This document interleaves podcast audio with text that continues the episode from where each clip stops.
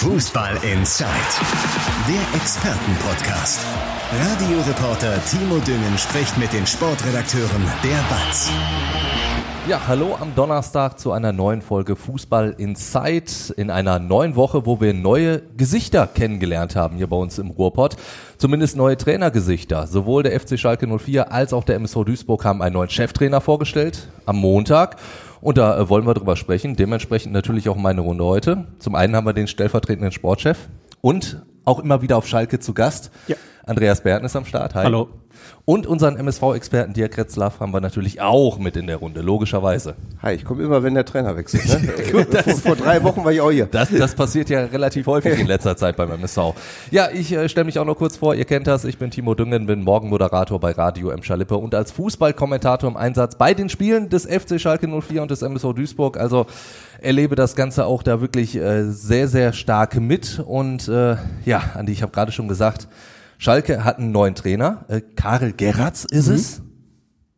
In Belgien sehr erfolgreich gewesen. Man muss ja. sagen, als Co-Trainer schon äh, Vizemeister geworden, mit Saint-Gilloise auch aufgestiegen, dann als Cheftrainer bis ins Europa League Viertelfinale gekommen, hat da unter anderem einen gewissen Victor Boniface trainiert, der jetzt die Bundesliga kaputt schießt. Und da äh, mache ich mich direkt mal am Anfang äh, unbeliebt. Äh, warum tut er sich Schalke an? Der hat doch garantiert bessere Angebote. Ja, es hieß ja auch, dass er auf jeden Fall äh, vor allem aus der Liga in Frankreich äh, wohl Angebote gehabt haben soll. Ähm, warum das da nicht zustande gekommen ist, weiß ich nicht. Ähm, er ist ja aus äh, Saint-Gilloise dann gegangen äh, hat von sich aus gekündigt, weil man sich dann halt äh, über das künftige Gehalt wohl nicht äh, einig werden konnte. Ja, ja ist jetzt äh, auf jeden Fall äh, eine spannende Herausforderung, äh, die auch ein bisschen verwundert in der Tat, weil ja. jemand, der so für international Furore gesorgt hat, wirklich ja, Saint-Gilloise hat ja eine tolle Saison gespielt, Union Absolut. rausgehauen, ja. selbst Leverkusen arg geärgert, so ein Spieler jetzt wie Boniface in die Bundesliga quasi gehoben. Ähm, da wundert es einen schon, dass man dann zu einem Zweitligisten, der auf dem Relegationsplatz noch steht, ähm, dann geht. Aber gut, ähm, es ist ja häufig so, man muss ja sagen, auch wenn es die Vergangenheit so ein bisschen widerlegt hat, Schalke ist trotzdem immer noch, glaube ich, eine riesen Herausforderung für viele Trainer. Das hat einfach Ausstrahlung, es hat seinen Reiz. Und dem können dann doch einige wohl nicht äh, widerstehen. Und ich glaube, äh, besonders in den Benelux-Ländern hat Schalke auch noch einen, einen fantastischen ja. Ruf. Ne? Also ich meine, weil große Spieler auf Schalke gespielt ja. haben. Und ähm, du hast dich natürlich auch schon so ein bisschen kundig gemacht. Wer, wer, wer kommt der jetzt zum FC Schalke 04 mit Geratz? Du hast die Europa League angesprochen. Da haben sie, äh, hat er mit äh, Saint-Gilloise äh, gerne auf Konter gespielt. Ja. So, jetzt, äh, das kannst du ja auf Schalke in der zweiten Liga eigentlich knicken. Ja, da alle die Voraussetzungen im Kader nicht unbedingt so für. Deswegen ähm, müssen wir mal schauen. Er hat jetzt wohl schon gestern, gestern war das die erste öffentliche Trainingseinheit. Ähm, da hat er jetzt auch schon so äh, Maßnahmen ergriffen im Training, die auf einen Systemwechsel hindeuten. Also er mag ja das 3-5-2. Dreierkette könnte in der Tat auch für Schalke äh, eine Problemlösung sein, denn ja. die Viererkette hat ja nun wirklich überhaupt nicht funktioniert in den letzten Wochen. Und ähm, ja, dürfen gespannt sein. Klar, fehlt Schnelligkeit auf den Außen bei Schalke 04. Ähm, die Konter, also die Spieleröffnungen so schnell ähm, nach dem Ballgewinn, das, das funktioniert ja so einiger. Also Ballgewinn funktioniert ja noch immer wieder, aber es geht dann einfach nicht schnell genug ja. nach vorne. Wobei man sagen muss, ich fand äh, in den vergangenen Spielen den Yusuf Kabadai durchaus äh, eine Bereicherung äh, für die Offensive muss man jetzt halt mal schauen, ähm, wie genau er das sich dann so vorstellt. Er hat ja gesagt, er möchte es gerne Dreierkette spielen lassen, ja. aber er wird jetzt nichts der Mannschaft aufzwingen, wozu sie nicht imstande ist. Er hat sich das Spiel gegen Hertha ja auch angeguckt und hat danach dann selber gesagt, also die Mannschaft hat sehr viel Potenzial. Hast du dieses Potenzial auch gesehen? Weil ich meine, das Spiel gegen die Hertha, also die Schalker waren ja nicht so viel schlechter als die Berliner. Aber gut war es natürlich trotzdem nicht. Interessant wäre natürlich zu sehen gewesen, wie seine Frau reagiert hat, weil der hat ja das ja so genau. gesagt, ob sie ihn irgendwie entgeistert angeguckt ja. hat oder gesagt hat, ja, nee, glaube ich dir. Also äh, ja, mein Gott, also Hertha fand ich jetzt auch nicht überragend. Die waren schon ähm, okay in dem Spiel. Schalke, finde ich, hat sich extrem selber geschwächt, weil sie einfach äh, ja überhaupt nicht bei der Sache waren in der in puncto Abwehrarbeit. Ja. Also das 0 zu 1 darf überhaupt so nicht fallen. Also wenn man seinen Job versteht als äh, Innenverteidiger, der auch schon international ähm, ein bisschen was erlebt hat, nämlich wie Timo Baumgartel, ja, dann darf ich da nicht äh, den Stürmer da irgendwie so zu, zum Zuge kommen lassen im Fünf-Meter-Raum. Also ähm, ja, Potenzial natürlich, äh, Schalke ist nicht so schlecht, dass sie auf Platz 16 stehen und im Ab Abstiegskampf sein ja. müssen. Das ist Quatsch. Zu ganz oben weiß man, Stand jetzt eher wird es wahrscheinlich auch nicht reichen, aber es muss jetzt erstmal eine Stabilität rein in die Mannschaft.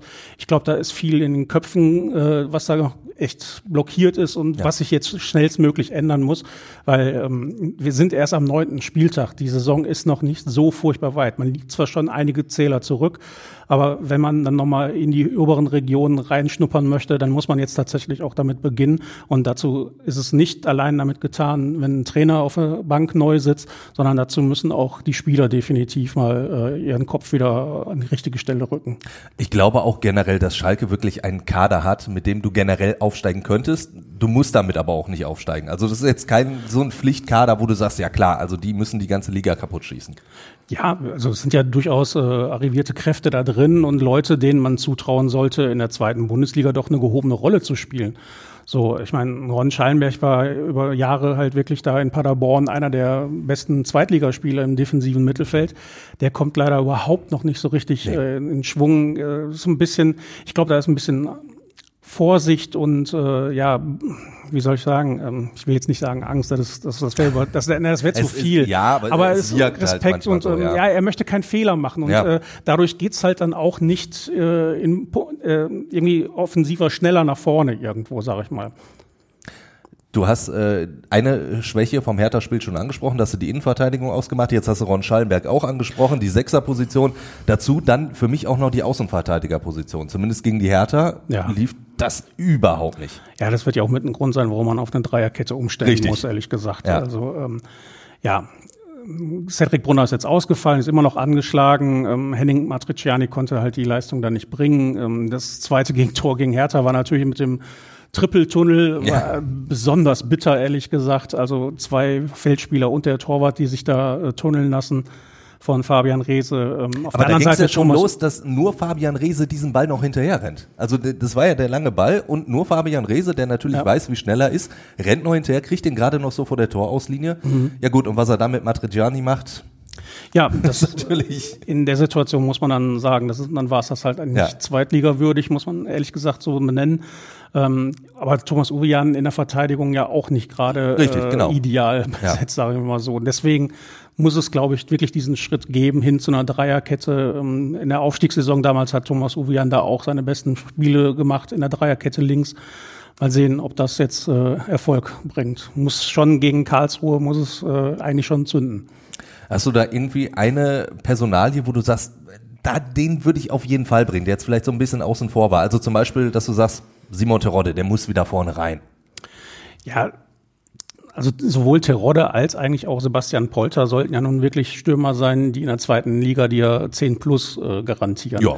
Deswegen, ähm, ich glaube, da muss man immer wieder schauen, wie ist der Gegner, welcher meiner beiden Stürmer ist da jetzt gerade der, der bessere. Terodde kam natürlich rein, hat direkt äh, einen Den Schuss an die Lanze geknallt. Ja. Ähm, für mich, glaube ich, also mir macht momentan sportlich gesehen äh, Yusuf Kabadai am meisten Spaß, ehrlich gesagt. Der, der ist schnell, der versucht viel, der versucht vielleicht auch mal zu viel, aber das sei ihm unbenommen. Äh, wer nichts versucht, der kann nichts gewinnen. Ja. Das ist ganz simpel. Hätten wir jetzt ein Phrasenschwein, merke ich gerade. Müsstest du bezahlen. Ja, aber ähm, der macht für mich momentan da vorne einen Eindruck, äh, als ja. wenn er da wirklich am ehesten was rumreißen könnte. Aufgrund seiner Schnelligkeit, die halt eben bei seinen Nebenleuten nicht so wirklich gegeben ist oder nicht in ausreichendem Maße. Wo es ja überraschenderweise teilweise auch erzwungen viele Wechsel jetzt gab schon in dieser Saison auf Schalke, ist im Tor. Also dass Hekeren jetzt gegen die Hertha plötzlich im Kasten steht, wo Langer sich ja nur wirklich überhaupt nichts vorwerfen lassen musste in den Spielen davor. An dem hat sie definitiv nicht gelegen. Hekeren habe ich mir gedacht, der soll wahrscheinlich ein bisschen mehr fußballerisch reinbringen. Hat er ja auch gemacht. Genau. War sehr weit immer vor seinem Kasten, auch hat äh, bei der Spieleröffnung Das kann er auch, das hat man ja gesehen. Dann natürlich das 2-0 geht auch mit auf seine ja, Kappe. Klar, aber der Mann ist äh, der, der Mann ist jung. Äh, klar. ne? Also äh, der ist noch ein, der ist noch richtig grün hinter den Ohren, was jetzt halt Profi, äh, zweite Liga, erste Liga angeht. Also äh, da würde ich jetzt auch nicht ihn verteufeln wollen, ehrlich gesagt. Klar, er sah nicht, sah nicht gut aus bei dem Gegentreffer, aber ähm, es ist ein Spieler für die Zukunft von Schalke ja. 04 und äh, die Frage, ob ich jetzt einen 38 oder 22 Jahre alten äh, Torhüter reinsetze, ähm, die vielleicht äh, leistungstechnisch auf einer Ebene sind, ähm, da, da liegt es auch irgendwo nahe, dem Jungen mal eine Chance zu geben, ehrlich gesagt, weil sonst könnte man auch sagen, gut, ähm, dann, dann wäre er nicht gut genug, um ja. ihm mal diese Möglichkeit zu eröffnen, dann müsste er den Verein verlassen. So und ich glaube, das ist halt, ist es in Ordnung. Ähm, ne, Schalke hat ein bisschen Pech, oder was heißt ein bisschen, Schalke hat schon Pech, äh, weil ähm, Müller einfach wirklich grandios in die Saison gestartet ja. ist. Also hatte auch mal hier und da einen kleineren Patzer, aber von dem Neuzugang war man wirklich am ehesten irgendwie der Meinung, jo, der hat voll gezündet. Jetzt hast du aber dann trotzdem vier Torhüter, weil Ralf Fährmann wird ja auch irgendwann wieder halbwegs fit sein. Der, der drängt dann natürlich auch. Äh, das ist direkt irgendwie eine, eine Situation, die du als neuer Trainer ja dann auch irgendwie moderieren musst. Gerade mit dieser Fährmann-Vorgeschichte mit Thomas Reis und so weiter. Ja, da hat er sich, glaube ich, also wenn ich jetzt äh, in der Vereinsverantwortung wäre, da äh, bei mir hätte er sich jetzt keinen äh, Gefallen damit getan, muss ich ganz ehrlich sagen. Da, also über den Berater da so viel Unruhe reinbringen zu lassen und was halt ehrlich gesagt gefehlt hat, war einfach mal ein Statement vom Verein, dass sich halt auch Herr Fährmann davon äh, ja, distanzieren muss von, äh, von diesem Einmischen und diesem Fordern. Also das, das darf einfach nicht passieren. Das hat in der Gesamtsituation auch nochmal wirklich wieder äh, die, die ganze Stufe nochmal vorangetrieben, dass es halt wirklich äh, schlimmer wurde am Ende, als es vielleicht hätte ja. sein müssen. Spätestens seit dieser Entlassung von, von Thomas Reis gibt's ja jetzt auch viel Kritik an der sportlichen Führung. Also André Hechelmann als, als Sportdirektor, die Neuzugänge, du hast es auch schon gesagt, bis auf Müller im Kasten hat er und Kabadai jetzt noch keiner so wirklich gezündet. Äh, auch Peter Knäbel steht natürlich in der Kritik äh, als Sportvorstand, gerade weil die Art und Weise, wie die Trennung von Thomas Reis dann auch kommuniziert wurde, also quasi am, am Morgen entlassen, zwei Stunden später eine Pressekonferenz gegeben, bei der man immer gesagt hat, sagen wir nichts zu und immer nur so, so Sachen angedeutet hat. Peter Knebel hat ja in unserer Sonderfolge vom Fußball in Zeit, könnt ihr euch natürlich auch weiterhin anhören bei Spotify oder Apple Podcasts, hat er gesagt, sein Vertrag läuft aus und wenn der verlängert wird, dann wird das noch in diesem Jahr passieren. Hältst du das mittlerweile noch für ein realistisches Szenario? Ähm, das ist insofern nicht realistisch, weil es äh, jetzt mittlerweile ja schon bekannt gegeben worden ist, dass diese Entscheidung nicht mehr in diesem Jahr getroffen wird. Also ähm, jetzt ist am Dienstag bekannt gegeben worden, dass äh, Matthias Tillmann ab dem Januar 2024 neuer Vorstandsvorsitzender Richtig. ist. Und ähm, er wird sich dann einarbeiten, er wird alles sich genau äh, angucken, jeden Stein umkrempeln und auch mit äh, einem entscheidendes Wort sprechen, was die Zukunft von Peter Knebel angeht, weshalb man halt sich äh, äh, bis Februar gegeben hat, um darüber zu entscheiden. Jetzt sind wir aber direkt bei der Personalie Matthias Tillmann. Der wurde jetzt geholt vom Aufsichtsratschef Axel Hefer, der äh, hat bei Trivago gearbeitet, genauso wie Tillmann. Da kannst du jetzt natürlich sagen, ja, also äh, die kennen sich, er weiß, was er von Tillmann erwarten kann und Tillmann ist jetzt auch keiner, der auf den Kopf gefallen ist. Ich habe mal kurz in seine Vita so geguckt. Ich glaube, mit 26 war der schon relativ hohes Tier bei der Deutschen Bank zum Beispiel. Also der scheint was zu können. Seine Arbeit jetzt auf Schalke können wir noch gar nicht beurteilen, aber trotzdem ist die Gefahr natürlich schon da. Wenn es nicht läuft, dass es dann direkt heißt, ja klar, das Gekungel, äh, da wurde ihm nur dieser Posten zugeschachert. Also da geht natürlich Hefer auch ein, ein großes Risiko ein. Absolut klar, weil äh, wie du gerade sagtest, sobald irgendetwas schief läuft, bleibt der sportliche Erfolg weiterhin aus. Ähm, Gibt es an der Sponsorenfront keine großen Erfolge zu erzielen, weil Schalke eben da auch wirklich äh, Nachholbedarf hat. Ähm, heißt es natürlich, ähm, Tillmann hat nicht funktioniert und Tillmann ist ein Hefermann und das, äh, ja, muss es halt irgendwie, muss er diese Situation fürchten. Er geht das, man geht das Risiko ein, aber ähm, ja, äh, es gab ja so eine kleine informelle Runde, ähm, nicht für die Öffentlichkeit, jedenfalls mit Zitaten gedacht, äh, mit äh, Matthias Tillmann und Axel Hefer, ähm, ja, die vertrauen sich schon aufeinander und ich muss auch sagen, ähm, Matthias Tillmann hat ja jetzt auch keinen schlechten Eindruck gemacht. Man muss auch mal fairerweise sagen, den muss man auch erstmal arbeiten lassen. Ja, Der muss auch den beweisen dürfen, dass er es kann, äh, auch ohne die Verbindung direkt zu Axel Hefer zu schlagen. Ich fand, er hat einen sehr, ähm, ja, wie soll ich sagen, ich würde sagen, eher ein ja, einen zielstrebigen äh, Eindruck hinterlassen. Er weiß schon, was er tut, was er möchte, was er, worauf er schauen wird. Und ähm, ja, von ihm wird ja eine ja, Umsetzungsgeschwindigkeit, eine erhöhte ähm, mhm. erwartet. Und ich glaube, dazu wird er sehr wohl in der Lage sein. Ähm, und dann muss man halt schauen, was sind die Ergebnisse seiner Arbeit. Wenn wir jetzt ganz, ganz viel über Personalentscheidungen gesprochen haben, landen wir ja eindeutig auch beim MSO. In den ja. letzten Wochen sind da einige äh, Personalentscheidungen getroffen worden. Wollen wir natürlich drüber sprechen. Vorher müssen wir aber ganz kurz auch über gestern Abend sprechen. Hätten wir vielleicht so auch gar nicht gedacht. Habe ich nicht erwartet. Der, der MSV Duisburg ist äh, mal wieder, muss man sagen, aus dem Niederrhein-Pokal geflogen. Fünfte Mal in Folge. Gestern äh, beim KFC Uerdingen. Dirk, du warst da, du warst in der Grotenburg, hast das Spiel gesehen. Ähm, dein Fazit bitte ohne die Wörter Blamage und peinlich. Und das ist jetzt schwierig. Deswegen. Nein, der MSV, ich sage es mal anders, hat äh, negativ gewaltig überrascht. Nein, weil davon war nicht auszugehen. Äh, Uerdingen in der Oberliga jetzt auch nicht die Überflieger zurzeit, hohe Ambitionen natürlich gehabt, haben aber jetzt auch eigene Probleme finanzieller Natur sind aufgeploppt äh, letzten Tage. Und das Spiel, jetzt mal ernsthaft, äh, musst du irgendwie gewinnen. Also ich habe jetzt, ich bin da hingefahren, habe gedacht, es gibt jetzt irgendwie so ein 1-0, 2-0, jetzt nicht mit Glanz, aber sie werden wenigstens ihre Aufgabe lösen. Ja. Und ähm, jetzt nach diesem äh, kurzfristigen Trainerwechsel von Engin Wuchal auf Boris Schommers ähm, ist natürlich jetzt wieder die Stimmung komplett im Dutt. Richtig. Ähm, kommen wir natürlich gleich ja. zu. Aber was auffällt, ist, du hast es gerade gesagt, zum fünften Mal in Folge. Wie, wie kann das sein? Wie, wie kann der MSV regelmäßig im Niederrhein-Pokal so dermaßen ja, versagen muss man es auch sagen. Also es war gestern, also in der ersten Halbzeit haben sie ordentlich gespielt, haben zwei, drei Abschlüsse gehabt und da hast du gedacht, ja mein Gott, irgendwann wird jetzt das Tor fallen, dann kommt die Halbzeit, steht immer noch 0-0. Äh, dann haben wir schon zeitungstechnisch mit dem Andruck so ein bisschen auf die Verlängerung geguckt, oh Gott, ne, wenn, das wird dann eng. Ja.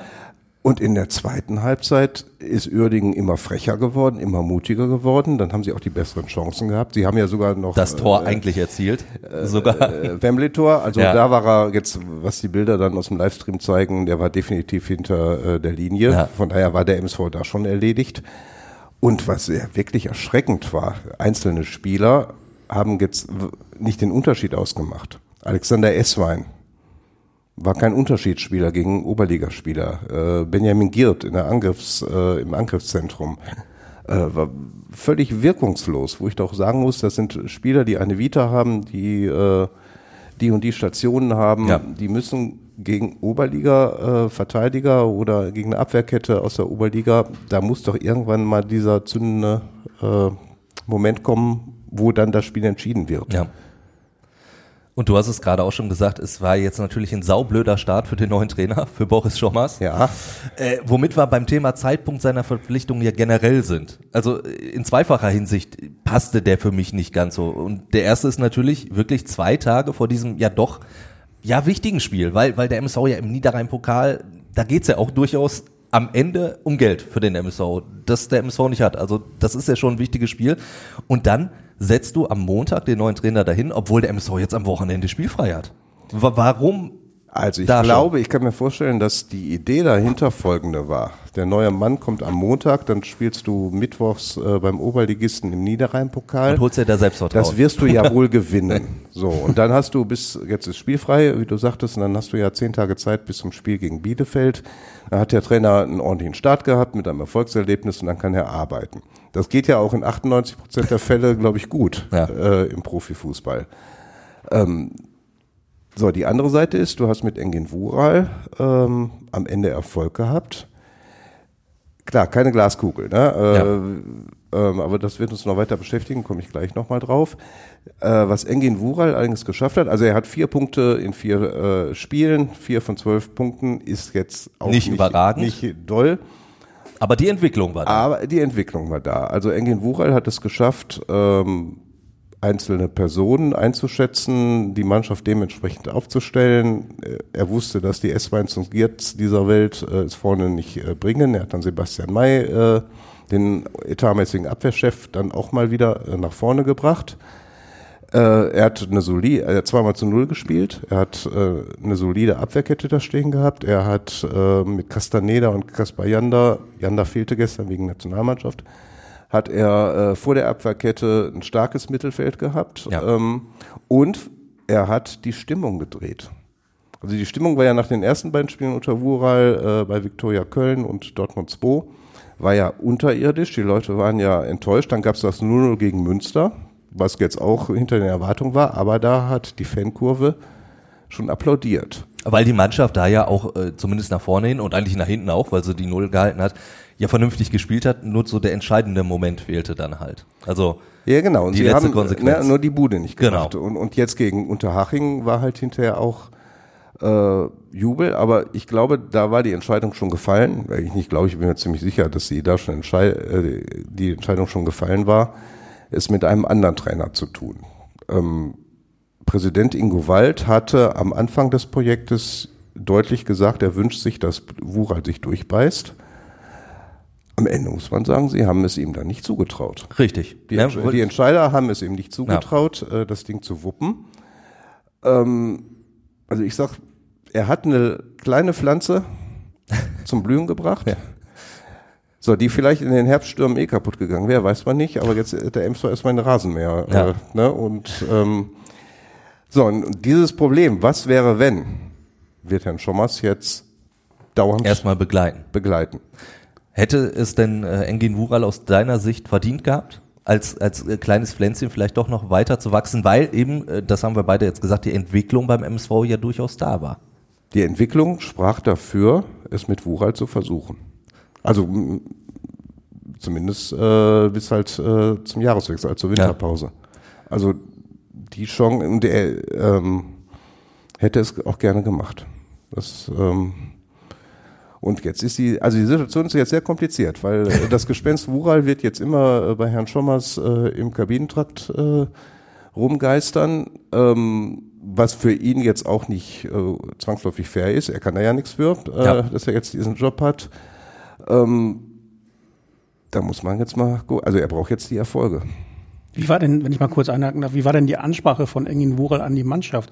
Ich fand ihn, wenn ich dann nach dem Spiel ihn äh, in Interviews am äh, Mikrofon gesehen habe, äh, machte einen sehr sympathischen, aber auch einen recht ruhigen, ähm, sehr wohl bedachten und vernünftigen Eindruck. Aber ähm, hat er da äh, im Umgang mit der Mannschaft anders äh, agiert? Also er hat, äh, ich glaube, ich glaube, dass er doch, also dass er erstmal in diese Rolle reinwachsen musste. Ähm, ich habe mir die Frage gestellt, als Sebastian May in Dortmund sich diese äh, saublöde gelb-rote Karte äh, eingehandelt hat. Ähm, ich habe mir die Frage gestellt, wie wird es in der Kabine zugegangen sein? Er ist, glaube ich, jetzt nicht der Trainer, der dann auf Sebastian May einbrüllt und äh, ihn zur Sau macht. Ne? ne? Also das äh, nicht, aber er hat also ich kann nicht dazu sagen, wie die Ansprache in der Kabine ist. Ich glaube, sie ist sehr ruhig und sachlich und äh, ist kein Dampfmacher in dem Sinne. Aber er hat ja schon dann deutlich nach dem Spiel angesprochen, das darf einem Sebastian. May nicht Er hat, es, passieren. er hat es ja auch in der Pressekonferenz Ja. danach äh, äh, angesprochen. Das sind ja auch solche Sachen. Ne? Ich habe jetzt mit ihm dann auch nochmal im Nachklang gesprochen und er sagt dann selbst, ja, so äh, dieser das ganze Geschäft war für ihn ja völlig neu. Ne? Und Ja. so erste Pressekonferenz wäre er sich selbst noch sehr unsicher gewesen. Aber da hast du ja auch gemerkt, er ist ja dann auch äh, deutlich selbstbewusster geworden. Und er hat dann halt auch noch im Nachklang gesagt, dass ihm das schon Spaß gemacht hat. Jetzt nicht die ersten beiden Ergebnisse, aber äh, der Satz fiel, den Zirkus möchte ich nochmal erleben. Ja, allerdings, auch das hast du schon gesagt, man hat schon beim Haching-Spiel gemerkt, dass er dann auch schon was wusste. Also, dass diese, diese Entscheidung beim MSV da definitiv schon da war. Sonst hätte er sich hier und da anders geäußert. Dann lass uns jetzt auf den neuen Trainer gucken. Boris Schommers, wen kriegt der MSV da? Ja, er hat äh, in der dritten Liga gezeigt, dass er eine Mannschaft aus dem Keller führen kann. Hat äh, Kaiserslautern äh, übernommen als halt auch als Traditionsverein mit anderen Ansprüchen und als äh, in Kaiserslautern auch der Abstieg aus der dritten Liga ein Thema war, hat er die Mannschaft stabilisiert äh, mit mehreren Siegen in Folge, sogar in Reichweite des oberen Relegationsplatzes. Dann hat es aber am Ende gab es dann auch äh, ein Scheitern, was völlig normal ist im äh, Fußballtrainergeschäft. Ja. Und er hat äh, jetzt halt die Nummer in Düren, also Regionalliga West. Letztes Jahr haben sie ihn im November verpflichtet. Da war Düren Aufsteiger, standen auch unten drin. Ja, und er hat jetzt äh, die Mannschaft abgegeben auf dem zweiten Tabellenplatz der Regionalliga. Sie hatten jetzt am Wochenende äh, gegen Rot-Weiß Oberhausen, haben sie zu Hause verloren. Hätten, glaube, mit einem Punkt hätte schon gereicht, wären sie Spitzenreiter gewesen. Also da hat er halt gezeigt, dass er eine Mannschaft aus einer schwierigen Situation nach oben führen kann und ähm, dann halt äh, ja auch äh, eine Perspektive zu haben. Ja. Ges gestern hat er ähm, ja gestern hat er eine, äh, eine Mannschaft aufgestellt. Er hat Esswein gebracht, er hat Giert gebracht. Also er hat Spieler, Backerlots wiedergebracht, die zuletzt keine oder nur eine untergeordnete Rolle gespielt hat. Er wird sich vielleicht gedacht haben, das sind alles Namen, die können was. Ja. Jetzt gucken wir mal. Weil es ja auch gegen einen Oberligisten ging. Richtig. Also, äh, durchaus nachvollziehbar, richtig, das so zu machen. Richtig. Und ähm, dieses Experiment äh, war dann am Ende gescheitert und sehr teuer. Du hast jetzt äh, diese Erfolge in Düren schon angesprochen. Jetzt wechselt er mit, mit einer Ausstiegsklausel, ist er zum MSV Duisburg ja. gewechselt und dann sind wir an der gleichen Stelle wie bei Karel Geratz. Warum tut er sich den MSV in der jetzigen Situation an, wenn du in der Regionalliga um, die, um die Meisterschaft, um den Aufstieg vielleicht mitspielen könntest? Ist es dann einfach so, um zurückzukommen, wirklich wieder in den Profifußball, in den großen Zirkus? Ja, das Gleiche, was Andreas eben sagte zu Schalke. Der MSV hat trotz äh, der ganzen Trainerwechsel in den letzten Jahren ist ja immer noch äh, ein Traditionsverein, ist immer noch eine große Nummer. Äh, Stadion, Atmosphäre, Fans ähm, äh, und äh, da zieht der Name MSV Duisburg dann doch, also der zieht mehr als äh, Düren. Und er hat ja bei der Pressekonferenz am Montag auch gesagt, dass ihn schon diese, diese äh, Szene äh, natürlich reizt. Er hat in Nürnberg hier auch ähm, nach der Entlassung von Kölner Bundesliga ein paar Spiele gemacht. Ne? Ja. Also er war halt dann auch in dem Zirkus ja. äh, groß drin und ich glaube, dass das dann schon halt auch ein Reiz dann mehr, äh, ein Reiz dann mehr ist. Was kann er denn aus dem Kader rausholen, der ja ohne Zweifel so nicht perfekt zusammengestellt ist und das ist ja fast noch untertrieben. Ja, ja, er muss jetzt gucken. Er wird vielleicht, äh, gut, er hat jetzt erstmal die harte Nummer angekündigt, ne, gibt jetzt kein Frei, wird Training übers Wochenende, also MSV ist ja spielfrei, wird äh, übers Wochenende durchtrainiert und ähm, ja, er wird, äh, bin mal gespannt. Die Frage ist, er muss ja vorne was tun. Ja. Wird es dann wieder Sebastian May äh, im Angriff sein nächste Woche gegen Bielefeld? Was ja ähm, definitiv keine Dauerlösung sein kann. Also Sebastian May, der, der macht's ja, dafür, dass er Innenverteidiger ist, macht's ja gut. Also der, der kann die Bälle halten, der reißt Lücken einfach mit seiner Präsenz, die er hat, aber Böse gesagt, das sieht ja manchmal schon ein bisschen tapsig und unbeholfen Also die aus. Abschlüsse gegen Unterhaching waren jetzt auch nicht äh, äh, der Burner. Ne? ja, richtig. Nein, aber er hat äh, als Zuarbeiter, er hat viele Bälle äh, angenommen, er hat viele Bälle kontrolliert und weitergegeben und äh, dadurch dann halt auch äh, Mitspieler in Aktion gesetzt. Äh, ein Hoffnungsträger ist äh, Thomas Pledel, der mit einer Schulterverletzung lange außen vor war, jetzt ja. schneller wieder im Mannschaftstraining ist, als es äh, ursprünglich zu befürchten gewesen war. Ja, im Winter äh, es ist kein Geld da, aber im Winter wird je nach Tabellenstand natürlich das Thema äh, Kaderumstrukturierung ja. äh, natürlich aufploppen. Ne, dass du noch guckst, dass du für den Angriff irgendeine Lösung findest. Kommen wir auf jeden Fall noch zu. Jetzt bleiben wir aber erstmal beim aktuellen Kader, den ja Geschäftsführer Sport Ralf Heskamp zusammengestellt hat. Der musste gehen, auch das inzwischen. Äh, Chris Schmold als ehemaliger Scout und Branimir Bajic als Allrounder beim MSV übernehmen jetzt und naja, wenn man Ingo Walz hört, könnte das wirklich die Dauerlösung sein, die so ein bisschen angedacht ja, ist. Allerdings bei Ingin Wura äh, hörte das sich da genauso an. Das ist jetzt die gleiche Nummer. Ja. Also eine ähnliche Nummer. Ne? Es, äh, also am Montag ist Ingo Wald etwas konkreter geworden. Ne? Also so nach dem Motto, ja, wahrscheinlich läuft es auf diese Lösung heraus. Aber du musst doch jetzt mal äh, auch eine Entscheidung treffen, sagen, Chris Schmold ist jetzt der Mann, der den Kader für die nächste Saison zusammenstellt. Und ähm, ne, da gibt es halt auch noch keine finale äh, Gewissheit. Ne? Also Chris Schmold hat äh, seit 2016 ist er Chefscout beim MSV Duisburg, äh, hat viele gute Spieler geholt. Ne, man aus dem Hintergrund verlautete, dass der MSV nicht alle Spieler verpflichtet hat, die er äh, ans Herz gelegt hat, dem Verein. Ähm, also von daher würde ich äh, du musst da jetzt Nägel mit Köpfen machen und ja. sagen, das ist jetzt unser Mann, ne? weil noch so eine Hängepartie und ähm, Ja, ich glaube, dass äh, Ingo Wald ist jetzt eine Einschätzung von mir mit Wural gerne weitergemacht hätte. Was denn jetzt, wenn andere Bestrebungen im Verein jetzt in zwei Wochen auf die Idee kommen, äh, wir brauchen einen neuen Sportchef? Dann bist du wieder an einem ja. Punkt, äh, wo es äh, bei Null losgeht. Oder jetzt bei minus eins äh, oder minus zwei bei Herrn Schommers. Und, und damit sind wir bei der Rolle vom Präsident Ingo Wald. Also diese Trennung von Ralf Heskamp, bleiben wir erstmal da noch ein bisschen hängen. Die war ja auch nachvollziehbar. Aus, aus, aus Gründen, eben aufgrund der Kaderzusammenstellung zum Beispiel.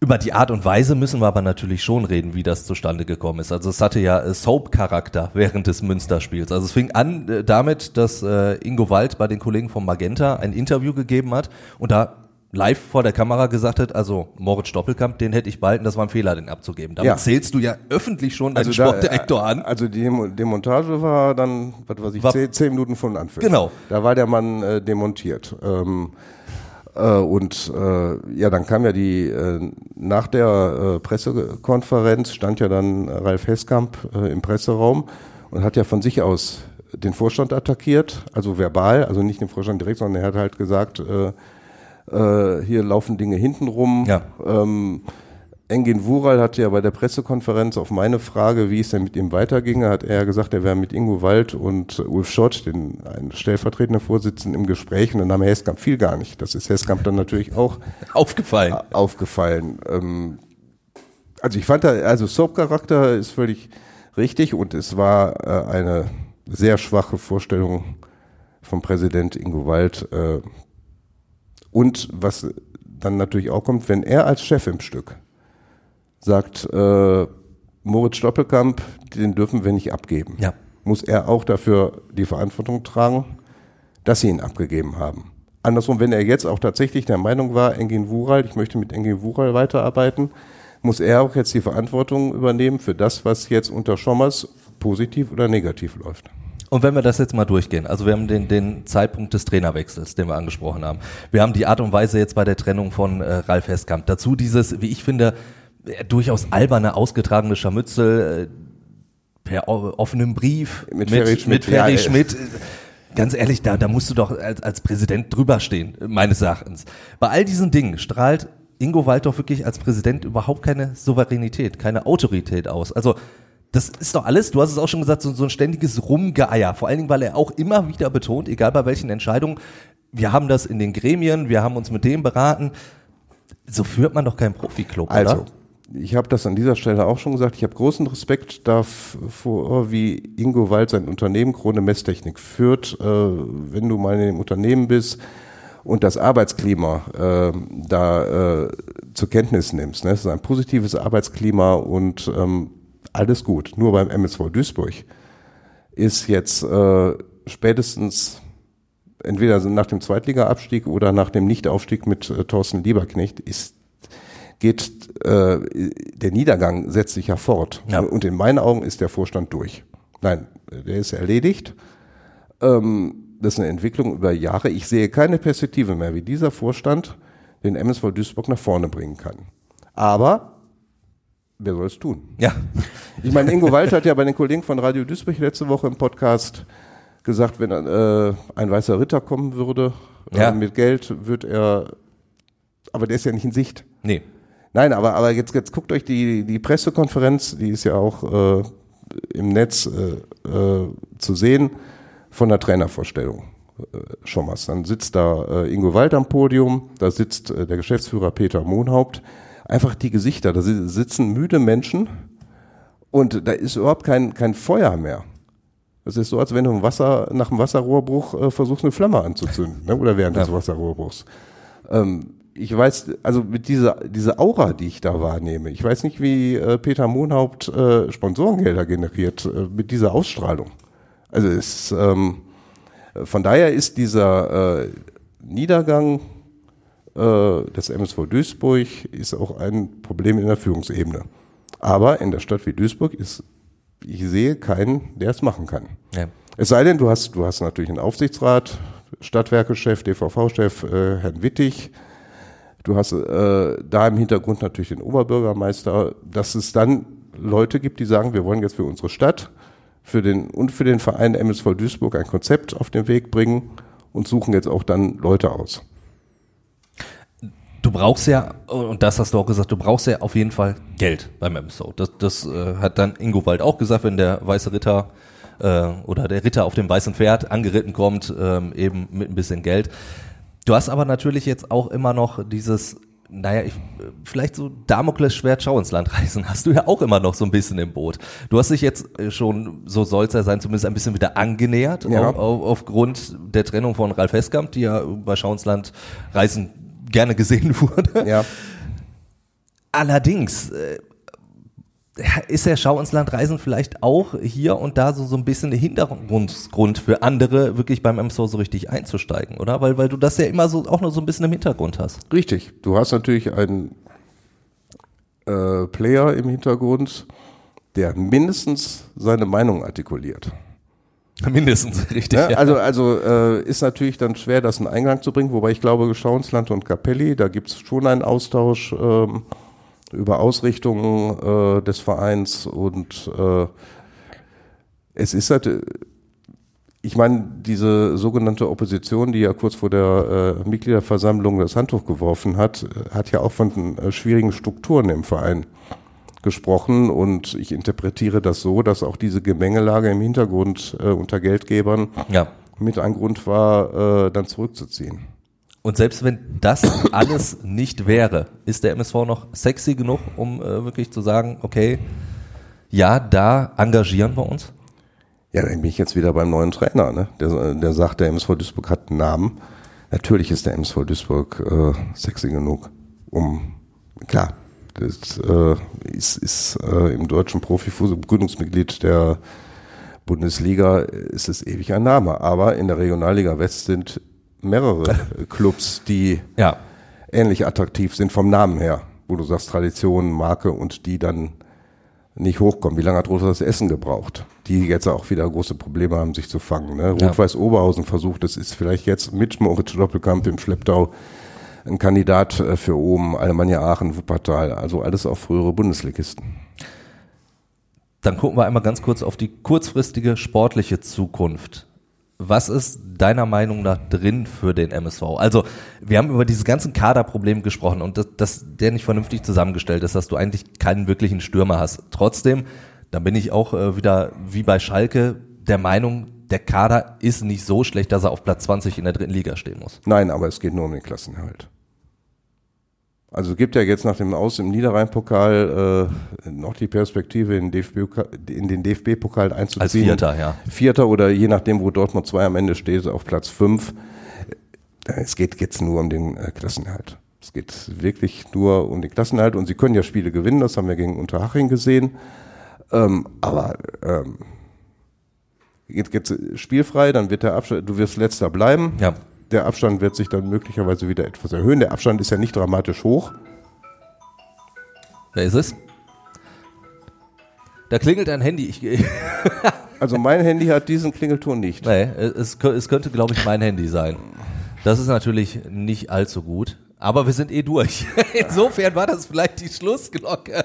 Das schneiden wir nicht raus. Das bleibt Nein, drin. Das, das schneiden wir natürlich ja, raus. Wir sind sowas von transparent hier bei Fußball in Zeit. Sowas schneiden wir nicht raus. Hells Bells hätte jetzt gepasst. Ja, das stimmt.